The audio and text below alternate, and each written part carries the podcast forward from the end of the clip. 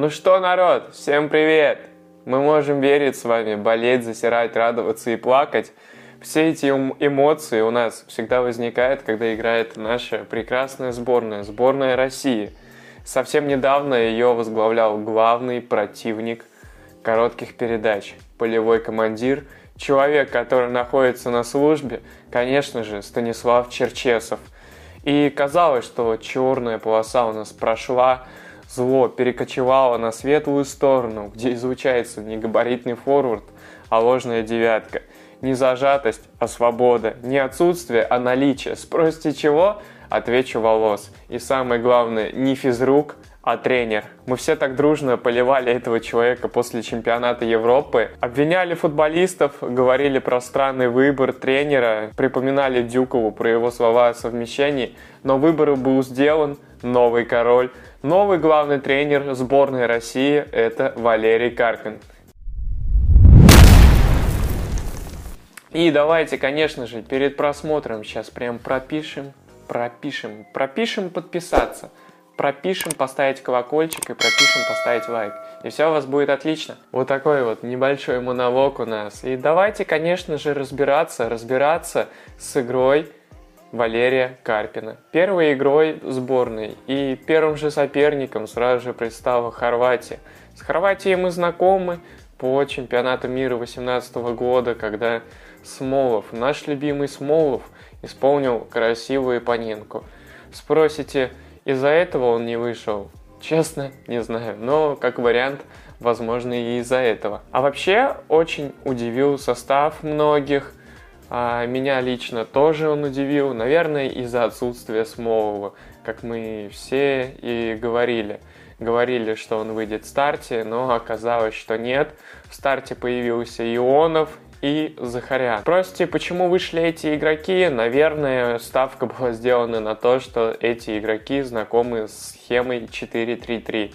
И особенно атакующая тройка, которая знает, как надо прессинговать в этой схеме, на что, как вы знаете, и была сделана ставка в игре нашей сборной. Да, и хочется еще отметить, что игроки играют в этой схеме в своих клубах. И прессинговать они даже пытаются тоже в таких э, формациях. Это очень грамотное решение, потому что на подготовку вообще всего было три дня. Три дня у Карпина как бы. Что вообще за это время можно успеть, но мы будем с вами уже разбираться. И давайте разбираться, как Россия строила свою игру. Россия пыталась активно прессинговать. Это было точно выше точно агрессивнее, чем было при Черчесове, потому что очень понравилось, что именно атакующая тройка прессинговала, которая располагалась высоко. А, в основном Захарян и Ионов разбирали центральных защитников и ложная девятка. Алексей Миранчук прессинговал у нас центрального опорного полузащитника – да, и также пытались строить свои атаки быстрыми вертикальными передачами и доставкой мяча вперед. Очень интересная роль была у Алексея Мирончука, он исполнял ложную девятку. По сути, задача его на игру была прессинговать Брозовича, центрального опорника, который очень активно и хорошо умеет строить игру от своих ворот – и пытаться стянуть на себя, вытянуть на себя Ловрена. Ловрен человек, который в РПЛ очень любит выбрасываться вперед и оставлять за собой зону. Так, кстати, один момент показательный, мы помним с вами в первом тайме. Захарян смещался как раз-таки за спину, открывался. И Алексей Миранчук это, наверное, единственный эпизод, в котором он смог так на себя грамотно выманить Ловрена и создать голевой момент, в котором, к сожалению, Захарян не смог забить. И также, как мы и говорили ранее, Миранчук играл персонально по Брозовичу, не позволяя ему разгонять быстрые атаки и строить игру от своих ворот. Алексей не всегда успевал у нас, конечно же, закрывать позицию, перемещаться на нужную позицию для того, чтобы не давать пространства И были эпизоды, когда Брозович спокойно обходил эту персональную опеку и пользовался тем, что Миранчук его не накрывал, и просто смещался в тройку защитников, садился или просто опускался куда-нибудь на фланг. Хорватия, в свою очередь, не показывала какой-то такой активной игры, какого-то такого суперактивного прессинга. Да, пытались они втроем прессинговать впереди, и, честно, это доставляло проблемы. У нас, в принципе, да, у сборной были проблемы в первом тайме с доставкой мяча вперед. И здесь, наверное, минус, что центральные полузащитники не помогали выходить из прессинга.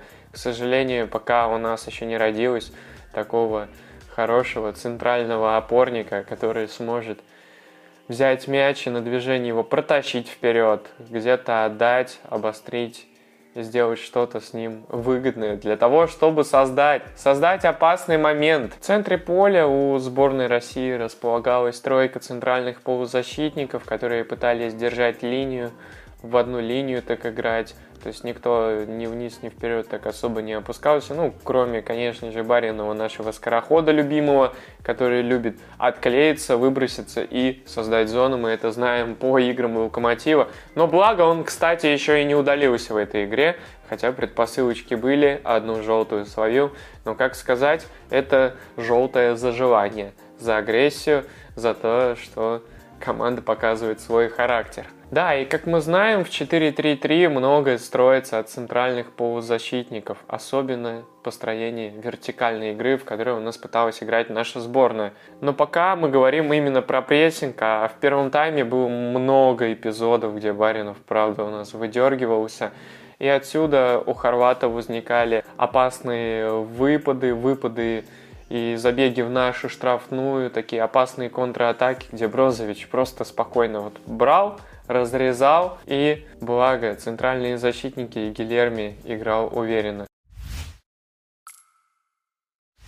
И если честно сказать, то прессинг нашей сборной не доставлял каких-то таких особо проблем хорватам. Хорваты пользовались узким расположением инсайдов, а то есть Ионова и Захаряна, и спокойно могли выходить из-под прессинга нашей сборной через своих крайних защитников. Также хочется отметить, как двигался Ковачич, который своим движением просто разрушал всю надежду на быстрый перехват у сборной России. Это один из лучших игроков, по моему мнению, по движению и выходу из прессинга. Да, и наглядный пример всему этому момент, в котором Баринов выбросился очень высоко, потому что Миранчук стал прессинговать до вратаря, а Баринов переключился у нас и стал накрывать Брозовича. Ковачич грамотно сместился там, где играл у нас Баринов, и своим движением получил пас от Брозовича. И хорваты выходили в очень такую опасную контратаку, где спас Гилерми своей игрой на выходе. Красавчик, красавчик, красавчик. Да, и по сути активный прессинг сборной России, кроме нескольких таких ошибок у вратаря, когда мы пытались прессинговать для не, до него, Левакович выбивал в аут, но каких-то таких других моментов, к сожалению, не возникало. И хочется еще отметить, как в первом тайме сыграл Фернандес, который реально на своей бровке просто все закрывал, все перехватывал. Очень грамотно играл парень, как всегда. Вот таких бы нам бразильцев побольше, и такого бы еще бы бразильца на левый фланг с левой ногой. Я не знаю, как бы там его звали, там Жервиньо какой-нибудь. Ну, хотелось бы что-то типа, чтобы как вот Жирков был, вот под такую фамилию было бы, кстати, прикольно прям. Это бы позиция такая была из поколения в поколение, мы прям как-то такую преемственность бы даже бы сделали бы. И пара центральных Дивеев и Джики тоже играли очень уверенно, уверенно в линии центральных защитников – Видно было, конечно, что в некоторых моментах еще не сыграны, потому что где-то забывали игроков, но очень и очень даже неплохо. Да, и в первом тайме была равная игра, без каких-то таких моментов. Хорватия больше била, больше, конечно, играла с мячом на нашей половине поля, но отсюда каких-то моментов не было. Еще стоит выделить, конечно же, неудачную игру на половине соперника нашей сборной, потому что были проблемы с развитием атак. Мяч, доставка его вперед строилась очень плохо. И больше находились с ними мы у своих ворот и перекатывали уже между центральными защитниками. Но эту проблему попытался решить Карпин выходом Заболотного. Заболотный должен был цепляться за мячи впереди – и тем самым так переводить и облегчить доставку мяча вперед, чтобы мы уже пытались больше играть на чужой половине и создавать отсюда какие-то уже моменты. И немножечко так про роль Заболотного. Он вышел вместо Миранчука. Также пытался прессинговать Брозовича во втором тайме. И во втором тайме, кстати, он и Ловрена смог грамотно запрессинговать. Это прессинг машины. Это человек, который реально создавал много опасности в чужой штрафной. Отсюда удар Ионова я могу вспомнить как он вышел на первых же минутах сразу же и такую скидочку от себя грамотно занял позицию. К сожалению, Ионов не смог пробить и забить. Но, но прессинг машина Ловрена запрессинговала. Кстати, в матче против «Зенита», я помню, как мы знаем, у нас – Заболотный играет за ЦСКА, Ловрен играет за Зенит. Он тоже грамотно в первом тайме, я помню, смещался под Ловрена, выигрывал вверх и создавал очень много моментов. Также и тут, только уже ногами. Ногами запрессинговал, отобрал мячик. Бакаев забегал в центральной зоне, к сожалению, не отдал пас, а с острого угла прям во вратаря пробил и Левакович вытащил. У Хорватии не было каких-то стопроцентных моментов на гол. Было много фланговых вот этих, знаете, таких а, движений, заходов у крайних защитников. Но навесы, которые шли, они шли в холостую куда-то туда далеко. Здесь стоит, кстати, выделить, как играл Ионов. Ионов, как же ты дорабатывал? Просто как папочка в защите, смещался, помогал. Чего нельзя, кстати, наверное, сказать Захаряне – Захаряну ему. Ну, еще надо прибавлять в этом. Ну, как бы 18 лет уже выйти в сборную. Это как бы АУ вообще, куда мы едем.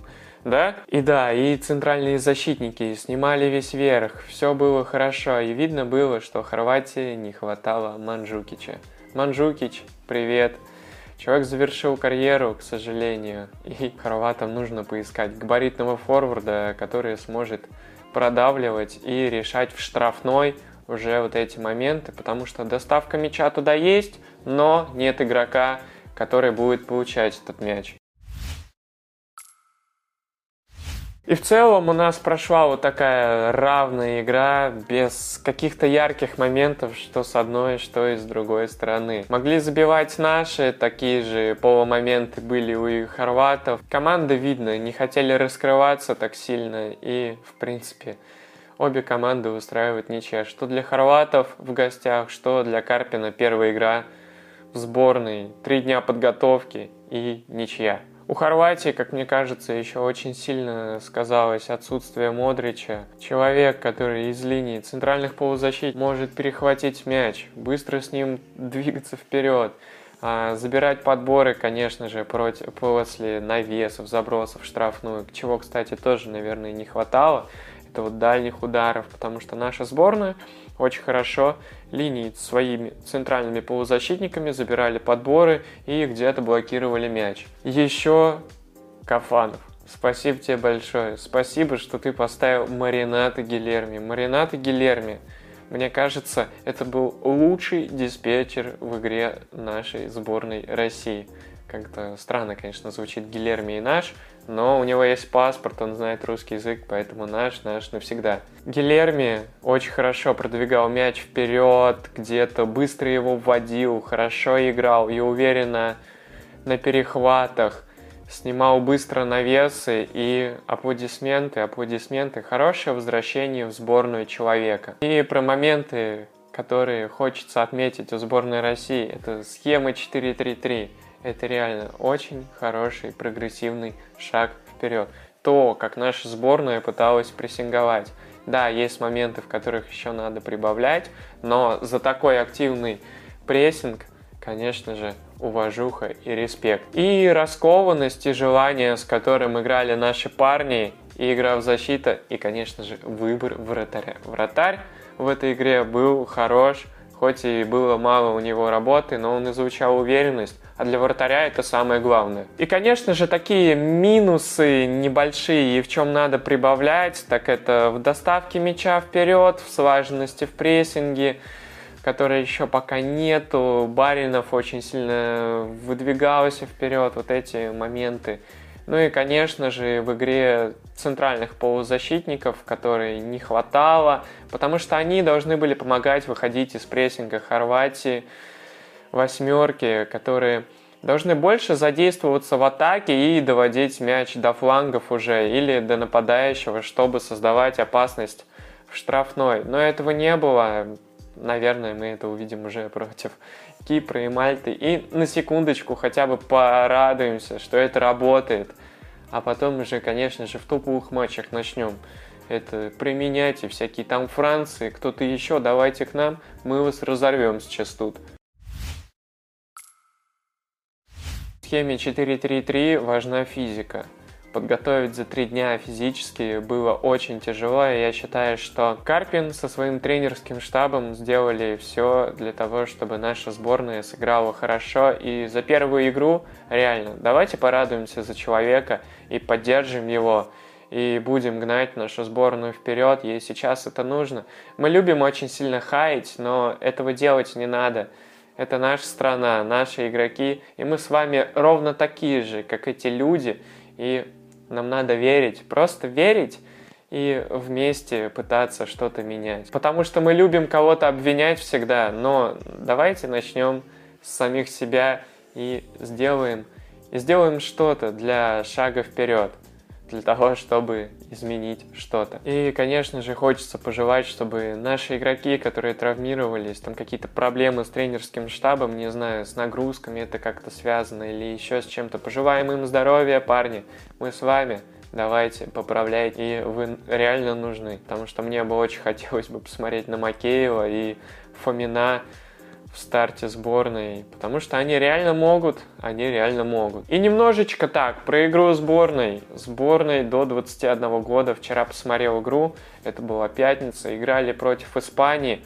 Понравилось то, что тоже команда не боится играть, Галактионов пытается ставить такой прессингующий футбол, он выпустил схему 3-5-2. Команда, конечно же, после чемпионата Европы очень сильно обновилась, и видно, что еще не сыграны. Но за первый тайм реально респект.